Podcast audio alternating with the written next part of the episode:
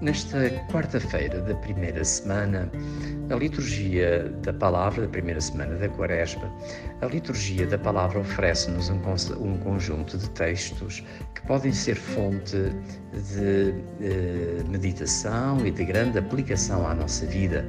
Deles podemos tirar lições que nos ajudem na vivência deste próprio tempo. A primeira leitura é tirada da profecia de Jonas.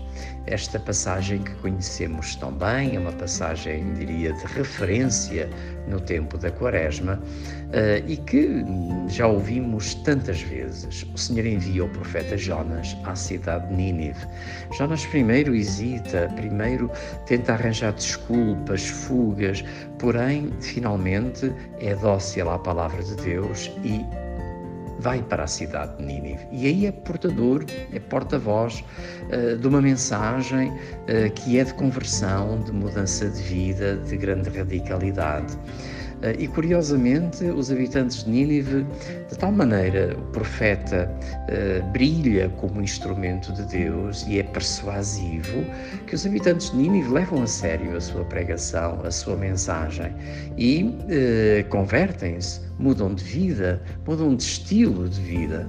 Eh, e por isso mesmo, desde hum, os mais simples às autoridades, todos se convertem ao Senhor, reconhecendo o erro em que andavam e trilhando caminhos novos, caminhos de verdade, de justiça, de paz, eh, de temor de Deus, e por isso a cidade transfigurou-se perante o anúncio eh, do profeta.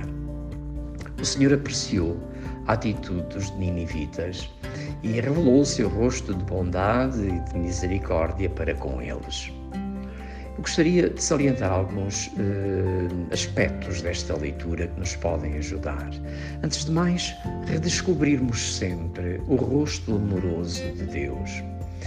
Por mais uh, iníqua que seja a nossa vida, por maior que seja o nosso pecado, o rosto do nosso Deus é sempre um rosto de misericórdia e de bondade. Envia-nos os seus profetas. E nesta missão que o Senhor confia ao profeta, há desde logo reconhecer, o de reconhecer o amor de Deus que se revela na nossa vida, que vem até nós através dos instrumentos de Deus, através dos profetas de Deus.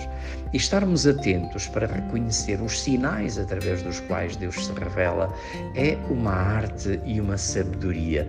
Neste tempo de Quaresma somos chamados a isto também, de ver os sinais através dos quais Deus se manifesta, desde logo pela palavra do Papa, desde logo pela palavra da Igreja, dos ministros da Igreja que conhecemos e que estão ao nosso lado, mas também nós somos instrumentos de Deus. O Senhor também nos envia a nós, aos nossos ambientes, às nossas Nínives.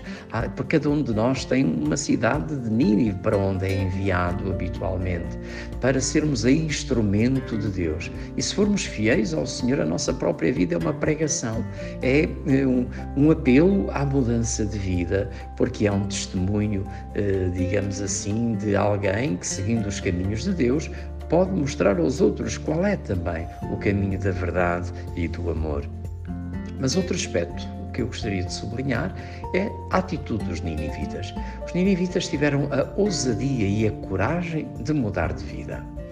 Nada nos custa mais do que mudar de vida, mudar de comportamentos, mudar de atitudes. A mudança é sempre uma coisa a qual fazemos enorme resistência, porque nos habituamos às nossas pequeninas mentiras, nos habituamos às nossas pequenas imperfeições, eh, às nossas pequenas uh, preguiças, à lei do menor esforço, ao não terrá-los, às nossas indiferenças e já de tal maneira nos habituamos à nossa maneira de ser que já não nos esforçamos por mudar, seja o que for.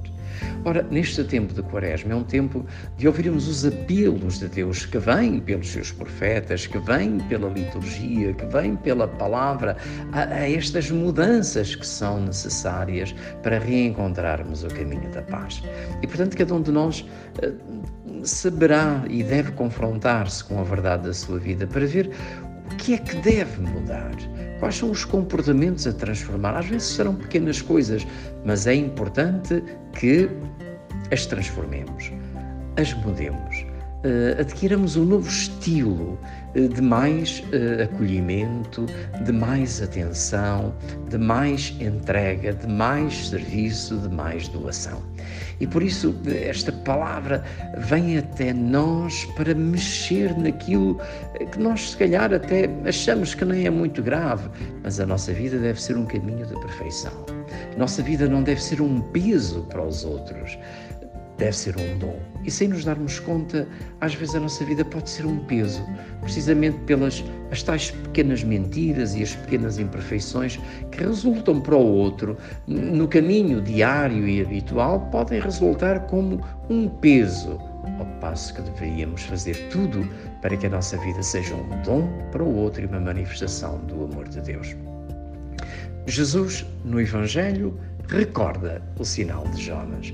O, os seus uh, contemporâneos andavam atrás de Jesus, as multidões queriam ver milagres, queriam ver coisas fantásticas, queriam ver, no fundo, o espetáculo de, uh, de, que os milagres poderiam significar. E Jesus não lhes, não lhes deu essa, esse gosto. Pelo contrário, diz que quereis um sinal, pois o grande sinal é o de Jonas, que mesmo é dizer a mudança de vida que em cada um de nós haja este milagre, este sinal de Quaresma, isto é, a transformação da nossa vida, a, eh, a, a, coragem de mudar o que está errado para abraçarmos o caminho do bem. À primeira vista, isto pode ser uma coisa difícil, porque podemos, em certa medida, pensar: bom, viver a palavra de Deus é sempre um caminho tão difícil. Eu acho que difícil é não viver a palavra de Deus. Quando não a vivemos, a palavra, quando não vivemos a palavra de Deus, a nossa vida enreda-se, a nossa vida entra em conflitualidades, a nossa vida entra em, em caminhos de desconfiança.